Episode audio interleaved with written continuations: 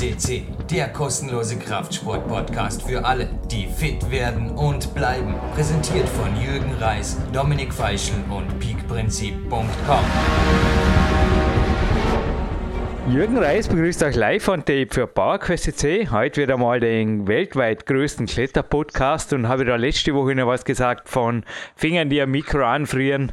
Weltwetterwunder geschehen, sage ich nur eine Woche später, ein bisschen später im Tag zugegeben, aber heute sommerzeitmäßig früh raus. Rein in die Silberpfeile, sage ich fast schon 160 Gramm RL Vapor, vier Flügel, runter ans Olympiazentrum übers Gras, Barfoot Running, dann ein bisschen in der Turnhalle aufgewärmt, aber gute zwei zwei Stunden später fahre ich mit draußen am Calisthenics-Gestell wieder. Also ja, ich war schon, also davor schon draußen, aber zwei Stunden später war ich dann schließlich wirklich nur in dem Tanktop, da selber einen Tanktop, also ärmellos am Weg. Unglaublich, 25 Grad, April hier in Dormien und jetzt, wo die Zuhörer das hören, wahrscheinlich nichts mehr Neues, aber ja, jetzt dachte man auf jeden Fall, Stadtbad darf danach noch sein. Jetzt folgt zuerst schon mal eine Sendung mit einem Mann, der mich noch nie versetzt hat, nach gefühlt 100 Sendungen. Hallo am Telefon, Max Rudiger. Ja, hallo Jürgen. Wieder mal eine Freude, dass wir, dass wir ein Interview machen. Ja, ich würde sagen, machen wir die Fortsetzung zur letzten Woche. Japan. Wo starten wir rein? Japan on the Rocks, oder? Legen wir gleich los. Zum Thema Felsen in Japan wollte ich was erzählen. Genau, ja. Ähm, Japan ist eigentlich sehr, sehr eigen von der, von der Kletterkultur, weil man da, die meisten kommen aus der Stadt, ähnlich wie, oder von der, von der Kunstwand, ähnlich wie ich praktisch, der rein eigentlich vom Wettbewerbsmäßigen, also vom Trainingsmäßigen, ähm, dann ab und zu in Fels rausgekommen ist und nicht wie typisch viele auch bei uns vielleicht rein ja, durch die Eltern am Fels und so weiter und ja, das Ganze anders kennengelernt haben. Und in Japan ist es komischerweise und ähm, was mir auch zugute kommt, dass das nicht komisch wird, äh, aber ein Traum, dass die Leute das ähnliche Verständnis haben da für einen Fels wie wir. Man macht was fertig, ein Projekt und zieht das durch. Wenn man zu schwach ist, dann kommt man irgendwann wieder. Aber dann hängt man sich da nicht, nicht ewig rein für Wochen lang. Mhm.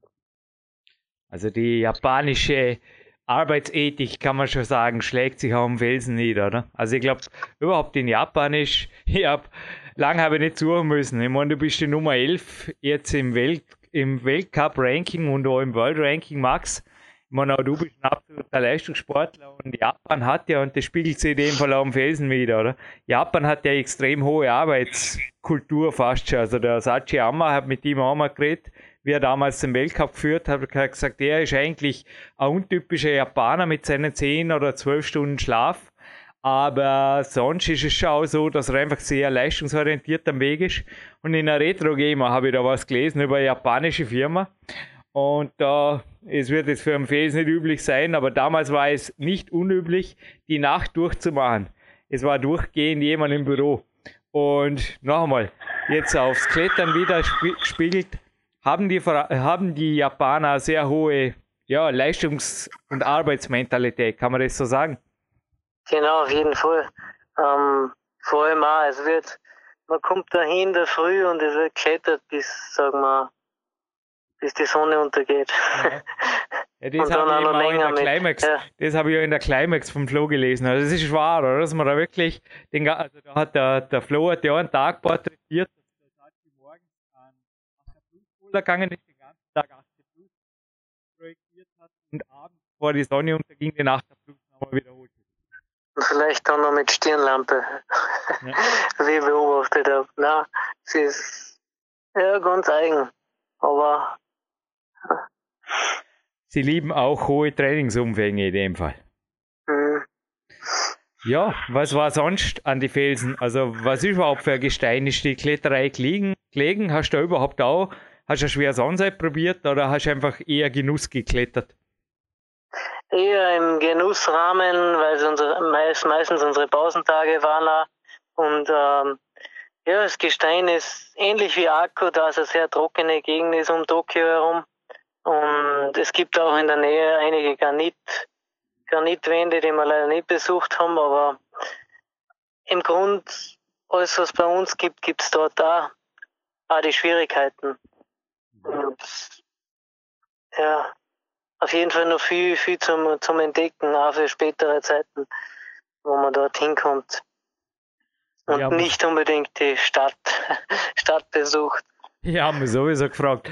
Gestern ist es die neue Klettern rein, flattert und jetzt wird Google endgültig denken, der Reis hat da an der Waffe, ich habe nach Fußballplatz gegoogelt, wie viel Quadratmeter hat ein Fußballplatz. Warum das? Da war ein Reportin, die irgendwo in Deutschland ist die, Europas größte Boulderhalle und die ist halb so groß wie ein Fußballfeld. Ähm, immer ein Boulder, ein brutaler Trend. Wir hatten es ja letztens auch für den Boulderhallen in Japan. Wäre sowas auch eventuell ein Plan B oder ein Plan C? Mal mit der Freundin in eine Boulderhalle drüben schmeißen und ab und zu mal on the rocks und überhaupt Japaner musst du halt dann, ja, immer Max ist eh kurz prägnant, könnte eh, eh schon fast japanisch sein. Ja, auf jeden Fall. Also die Option ist dort wahrscheinlich le also leichter zum Durchführen wie bei uns. Ähm, vor allem auch, weil es keine richtig großen Boulderhallen oder Kletterhallen in dem Sinn, also richtig groß, halbes Fußballfeld, das ist schon gigantisch. Also wenn man sowas hinstellen kann und die Sponsoren für sowas auch findet. Übrigens, was ist das für die, steht überhaupt wirklich so ein Trendsportart? siehst du das? Muss es fast sein. 3250 Quadratmeter, stelle das vor. Das ist krass, 1400 mhm, Quadratmeter Boulderfläche. Das ist gigantisch, ja. Sicher ist es ein Trend, vor allem unter Studenten, muss man sagen. Ja. Die, fang, die meisten fangen um so mit 18, 19 an, wo, wo man einfach, wenn das cool oder wenn das ein Trend wird. Wann fangen die Japaner an klettern? Mit 5? Sehr viele, Dass glaube ich. so stark sind, gibt es ja gar nicht anders. Es muss wie im Kunstturnen abgehen.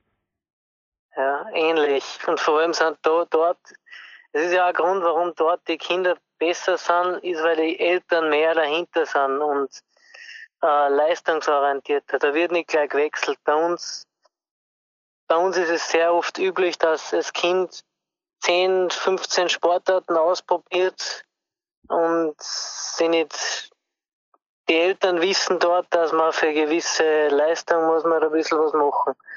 Und das ja. Das also Papa Gerhard Zahlhecker, den wir auch schon hier hatten bei PowerQuest CC, ist in Österreich die Ausnahme, in Japan der Standard. Habe ich das richtig verstanden? Sehr sicher sogar. Ah. Pass auf, kriegst drüben einen, einen Schwiegerpapa, der dir auch eintut. Ja, hoffentlich. Und du kannst es eh nicht lassen. Dir ist eh nie langweilig. Jo, was waren sonst einfach noch so? Du hast mit mir noch über die mentalen Aspekte der japanischen Kletterei, das würde mich auch interessieren, weil der Sachi hat mir irgendwie angeschaut, ich nimmst das wie ein Auto. Ich habe ihn irgendwie habe ihn nach seinen Trainingstagen gefragt, oder was er tut in die, in die sieben, acht Stunden, wo er trainiert, wie er sich das einteilt. Und er hat gesagt, ich kann das erklären, aber dann auch wieder nicht. Da müsst bei mir wohnen. Äh, habe ich gesagt, ja, ist jetzt im Moment, ich nimmst ein bisschen, aber er hat irgendwie hat den Kopf geschüttelt, er hat gesagt, dass manche Dinge kann er jetzt einfach nicht erklären, so gerne es wird. Und was ist bei dir eventuell angekommen in Bezug auf die Einstellung der Japaner? Also du warst auf jeden Fall danach, du hast mal geschrieben kurz, du warst auch fasziniert von ihrem mentalen Fokus. Was gibt es da zum Sagen, Max? Hm, die meisten guten Kletterer sind wahrscheinlich, ähm, es gibt, sie machen das mehr wie ein Beruf, ein Beruf und äh, es ist einfach der Umfang, auch mit viel Umfang und wenig Plan kommen wir trotzdem zum Ziel oder mhm. so eher so in die Richtung. Ja, es war die Yushi Hirayama hängt gehabt vor mir. Da habe ich so, äh, das war einer der eigentlich, der, ja, ich meine, der hat das japanische Klettern sehr berühmt gemacht, muss man so sagen. War auch sau lang dabei, ähnlich lang wie im Weltcup, beziehungsweise im Weltcup noch länger. Aber ich habe ihn einmal, ihn einmal gefragt nach Alternativsportarten oder ob er sonst noch was macht. Da hat er den Kopf geschüttelt, also, als ob das das ab, das abdrünglich, also er hat einfach nur, nein, nein, nix, Climbing, Climbing, only Climbing, only Climbing. Ist das das, was du gemeint hast? Also die fokussieren sich? Vor allem auch, weil es, ähm, es ist ja was Besonderes. In, mhm. Wenn man als Kletterer sich bewährt hat oder wenn man weiß, man kann auch B-klettern, dann ist man in Japan oder unter die Kletterer, da ist man einfach wer. Mhm. Ähm, ich glaube, da hatten die wenigsten das aufgeben. Und sie wissen, sie haben aber einen Spaß dabei. Selbst wenn sie es nur hobbymäßig machen, aber sie können auch B, auch C klettern und sie mit anderen einfach, sie haben was, ja, zusammen. Bei uns sind die meisten Kletterer so bei 7B, 7C und dann, ja, es ist nicht unbedingt bes, ja, besonders, oder? Wie schaut das wirklich aus mit den Trainingsumfängen? Ist da was dran an sieben, acht oder noch mehr Stunden? ich meine, im Endeffekt, das sind direkt eh schon beantwortet, von Sonnenauf- und Untergang. Ich nehme nicht an, dass die japanische Sonne nur drei Stunden am Tag scheint. ja, genau. Na, äh, sagen wir, äh, von den Jetzt die, diejenigen, die trainieren, das sind sicher acht, neun Stunden. Aber sie so wie Mahlzeiten sind besonders wichtig bei ihnen oder die Pausen, aber man isst dann halt den ganzen Tag äh, bei der Wand und macht was. Ähm, oder und dann hat man halt zwei Einheiten. Nimmt man da einen Reis, wie muss man das jetzt vorstellen? Nimmt man da einen Reiskocher mit oder was? Meistens Mahlzeiten, die aber zum, die mitgenommen worden sind, aber äh, Sushi. Genau, ja. Und selbst wenn das Training vorbei ist, nachher wird halt noch eine Stunde dehnt und auch sonstige Gymnastik oder so gemacht. Also alles beobachtet. Da hat man der Florian auch, also Murnig, der war auch schon hier bei PowerQuest auf der 449 übrigens. Der war ja auch drüben, der war eben beim Sachi und bei der Kio. Und er hat gemeint, die haben am Ende, hat ihr Trainer quasi noch sie in den Kraftraum geordert und da hat es im Gimmi Kraftstil, hat es an der Stange und an Ringen, hat es einfach einen kurzen Klimmzug machen, also an den Ringen weiß ich nicht, aber an der Stange auf jeden Fall. Bänke-Rings habe ich, in Japan wird es die wahrscheinlich nicht geben, aber Hast du da was mitgekriegt? Wie wichtig ist der Rohkraftbereich? Weil die Boulderer, die schauen ja zum Teil sehr athletisch aus. Oder trainieren die auch weitestgehend spezifisch? Oder wie schaut das aus? Äh, ähm, ich kann jetzt nur ein Beispiel meiner Freundin zum Beispiel sagen, ähm, äh, es ist, gibt eigene Krafttage eben, da wo man ins Kraftzentrum geht und eher nur den Körper trainiert. Ähm, also das Kraftzentrum, ja, äh, Fitnessstudio oder was, ist Kraftzentrum? Geht oder in die Richtung, so Kraftmäßig? Turnhalle? Äh, geht, ja, ähnlich wie Turnhalle und du hast dann Trainer zur Verfügung und ähm, ähnlich wie bei mir eben in Rief, dass man da seine, seine Einheit trainiert mit dem Trainer, wo einfach spezielle Sachen, die man vielleicht nicht allein trainieren kann, ähm, wo man ein bisschen Hilfe hat. Ähm, sicher und für die Bowlerer, es gibt spezielle Kraftübungen, aber die sind auch mehr im, im Campusbereich. Ja. Eigenkörpergewicht und ja. Wie schaut bei dir jetzt so der Plan Japan überhaupt aus? Ich meine, mit Freundinnen Co. Zum Beispiel für Red Bull gibt es ja auch so Einladungsbewerbe. Ich glaube, die Sascha Geo hat mir mal erzählt, die war da aber irgendein so am Boulder Queen, was sie wie das heißt, Masters drüben, wo die anderen Offseason gemacht haben, nach Krein zur Weihnachtszeit. Ne?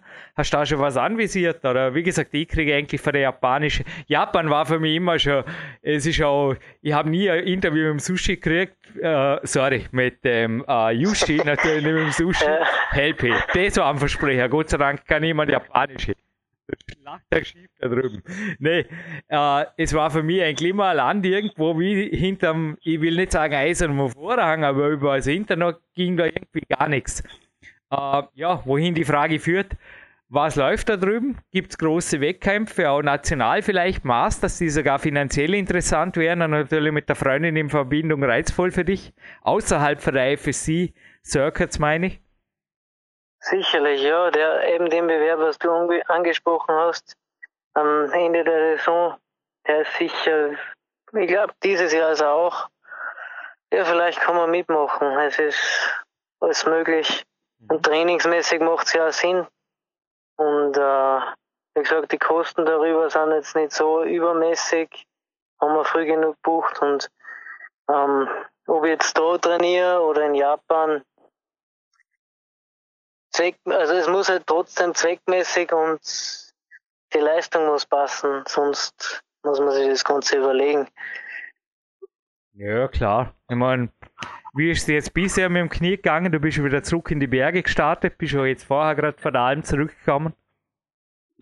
Es geht sicher immer, also von, von Trainingseinheit jetzt am Berg zur Trainingseinheit geht es besser. Also so ein Meniskus, den muss man einfach wieder, sag mal, einschleifen, einschmieren. Dann, Einlaufen, dann hat der Magister Rudi Pfeiffer mal zu mir gesagt. Mir hat auch, ich habe einmal Schwein gehabt, habe ich auch nicht da jetzt live on Tape groß, weil es war ja relativ schnell wieder vorbei, innerhalb von drei Wochen. Aber ich bin bei einer Wanderung gerutscht, ich glaube, es ist da passiert und war auch der Meniskus ein bisschen so subluxiert, wie der Hanno Halbeisen gesagt hat. Und das hat sie dann, der Rudi hat dann auch irgendwann gemeint, das kann man wieder, also so wie du benannt bist, kann man es mit hoher Wahrscheinlichkeit einlaufen. Und so war es dann auch.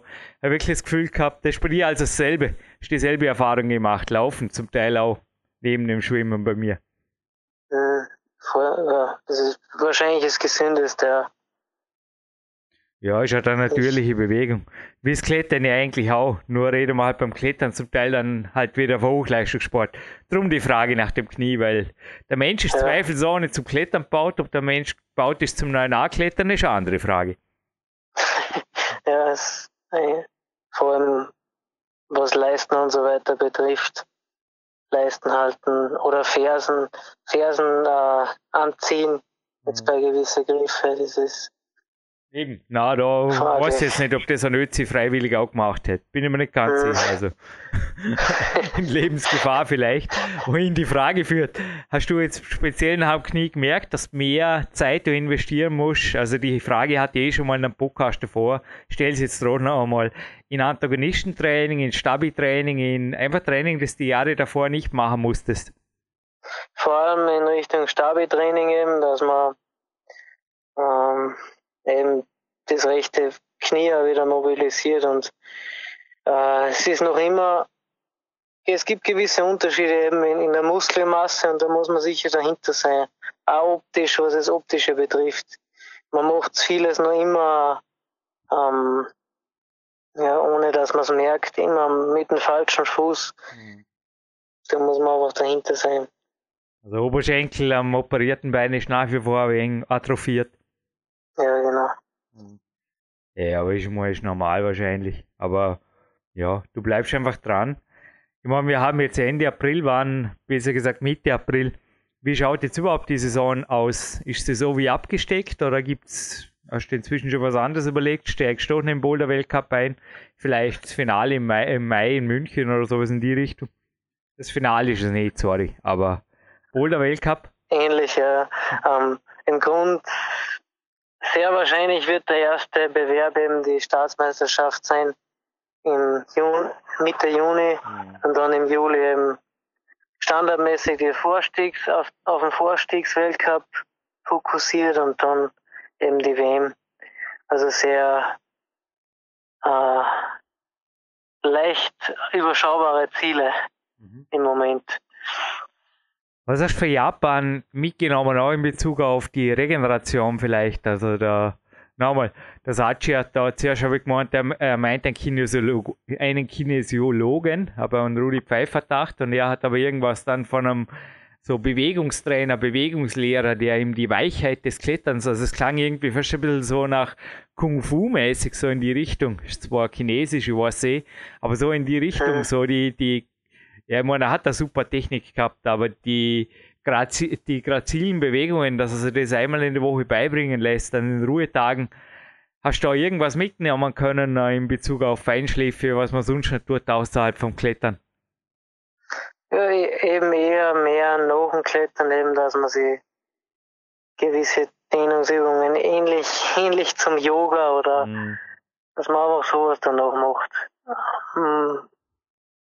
Ich konnte, ich, also möglich war es eigentlich nur, dass man sowas sieht bei im Klettergarten eben, dass die, die meisten Leute sich eben nicht irgendwo herumgelungert sind, sondern da irgendwie sie bewegt haben und vorbereitet und ja, nein. Das habe ich letztens schon gesagt, das war wirklich auch für mich ja, Sebastian Först hat mir da, also mein Trainer hat mir darauf hingewiesen, dass das abends vielleicht noch mehr bringt und ich habe wirklich dort das ausgedehnt, die Dehnerei, speziell von Oberkörper, Latissimus, Trapez oder überhaupt die gesamte, wenn du sagst Yoga, ich meine, die werden auch nicht, Körper sind Körper, die werden auch nicht anders Zeug machen wie jetzt ja, die verschiedenen, die, die entspannenden Yoga-Posen. Ich sage jetzt einfach, der hinabschauende Hund als typisches Beispiel ist für einen Kletterer zum Beispiel eine Goldübung. Hm, ähm, ja, alles, was so praktisch Richtung Beweglichkeit geht und gleichzeitig aber nicht entspannend ist, wie du sagst. Mhm. Das ist, Yoga ist nicht entspannend, das ist der Sportart sein. Ja, also ja. ewig halten wir es nicht aus in die Posen. Na, die sind halt genau. aktive Beweglichkeit, würde man sagen, bei uns. Genau, ja. Thema Geschmeidigkeit und Klettertechniktraining. Der Sachi hatte mal was erzählt, dass er sich das Jahr fast so oldschool periodisiert hat. Dass ein Teil vom Jahr eigentlich nur leicht klettert ist, ich glaube bis 7b plus, paar Monate. Und also nachher Off-Season und dann hat er Kraftblock gemacht und dann einen Kraftausdauerblock. Also eigentlich wirklich eine klassische Periodisierung, wie aus den 1970er Jahren. Machen die das wirklich noch? Oder hast du da was mitgekriegt davon? Weil technisch sind die Japaner zweifelsohne, die müssen einen hohen Anteil eigentlich haben an Grundlagentraining. Wie du sagst, verprojektieren und immer dieselbe Tour probieren, kommt es sicher nicht.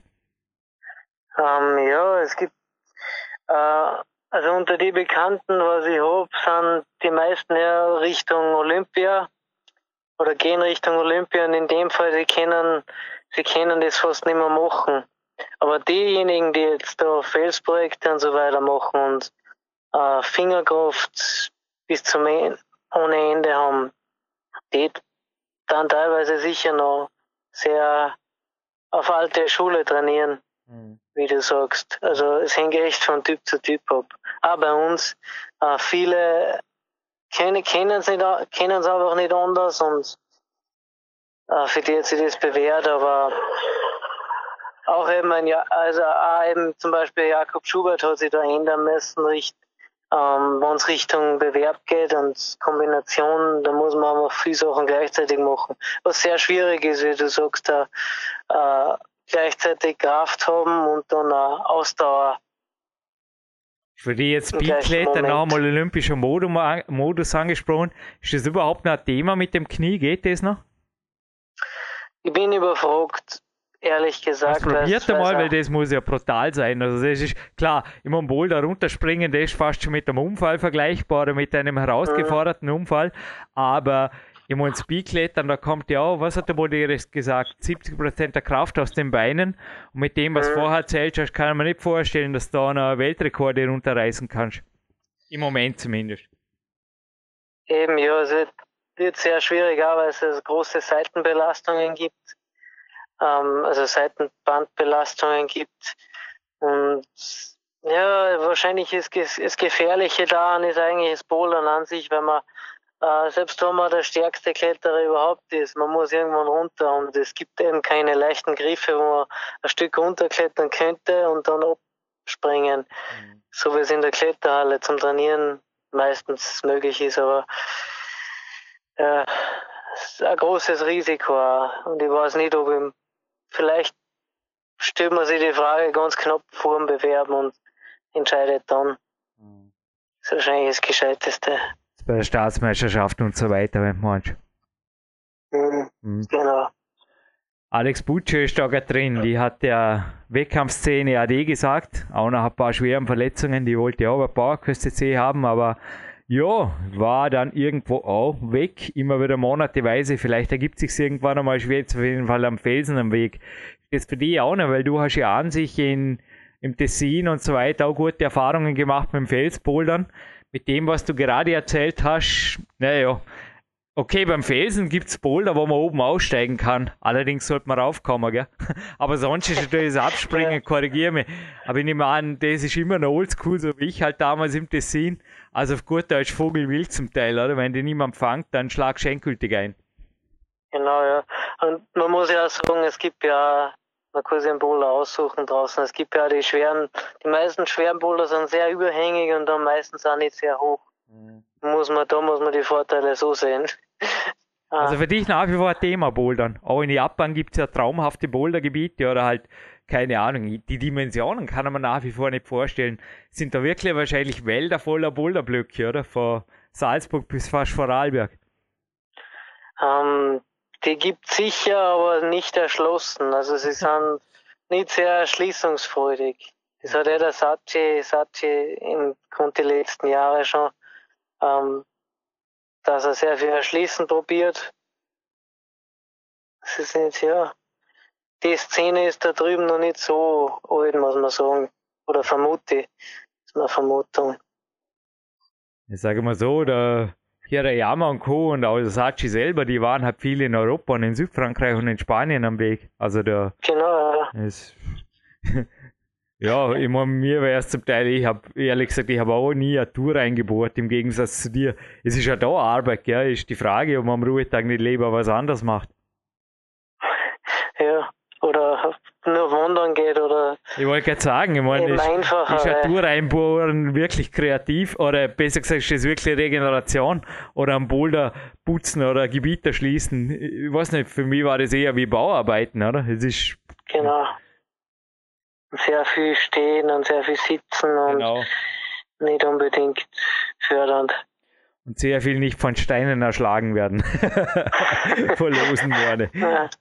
ja, Bouldergebiete erschließen, da machst du vorher Boulder Halle auf mit der Freundin, habe ich das jetzt richtig verstanden? Ja, auf jeden Fall. Ja. Was sind sonst vielleicht die letzten Minuten jetzt noch von deiner Seite? Was sind Dinge, die hängen geblieben sind fürs Erste, wo jetzt einfach noch gefällt haben in den zwei Teilen? Sonst waren es, glaube ich, tolle zwei Teile Insider, Wissen rund um Japan. Was schätzt übrigens so in Stunden, denn wenn man es gerade bei gewaltigen Trainingsumfängen hat und Oldschool-Training, was schätzt trainiert so ein Kletterprof jetzt die Yoga-Einheiten inkludiert natürlich in der Woche? Wenn du sagst, das ist quasi, quasi ein Fulltime-Job. Ist da wirklich dann 30, 40 Stunden, oder? Ja, man kommt sicher auf die 40 Stunden. Und was mir eben da drüben wichtig war, ist eben die Art der Menschen. Aber wenn man da sagt, viele, viele Sachen sind gespielt und so weiter, wo man bedankt sich überall, man grüßt überall, wo man reinkommt gerade unter Kletterer, da, da gibt es kein Ignorieren, kein oder unfreundliches Vordrängen gibt es einfach nicht in solche Kletterhallen. Das sind vor allem die Sachen, die mir hängen geblieben sind und die vielleicht auch wichtig sind bei uns, wo man einfach ein besseres Trainingsumfeld schaffen könnte. Ich glaube, ich habe das eh schon mal in einem anderen Interview erzählt, aber die Szene mit dem Sachi vergessen hätte ich nie mehr, dass der mit mir in aller Ruhe quatscht hat und irgendwie habe ich eh gemerkt, er hat dann irgendwann, aber er wollte nicht mit mir zu sprechen hören, aufhören, weil irgendwann hat er gesagt, sorry Jürgen, ich, soll, ich sollte mir jetzt für die Quali vorbereiten. Ich glaube, er war in 10 Minuten dran. Dann habe ich gesagt, hey, schleicht, also schau, das Meter machst, ist crazy, du bist verrückt.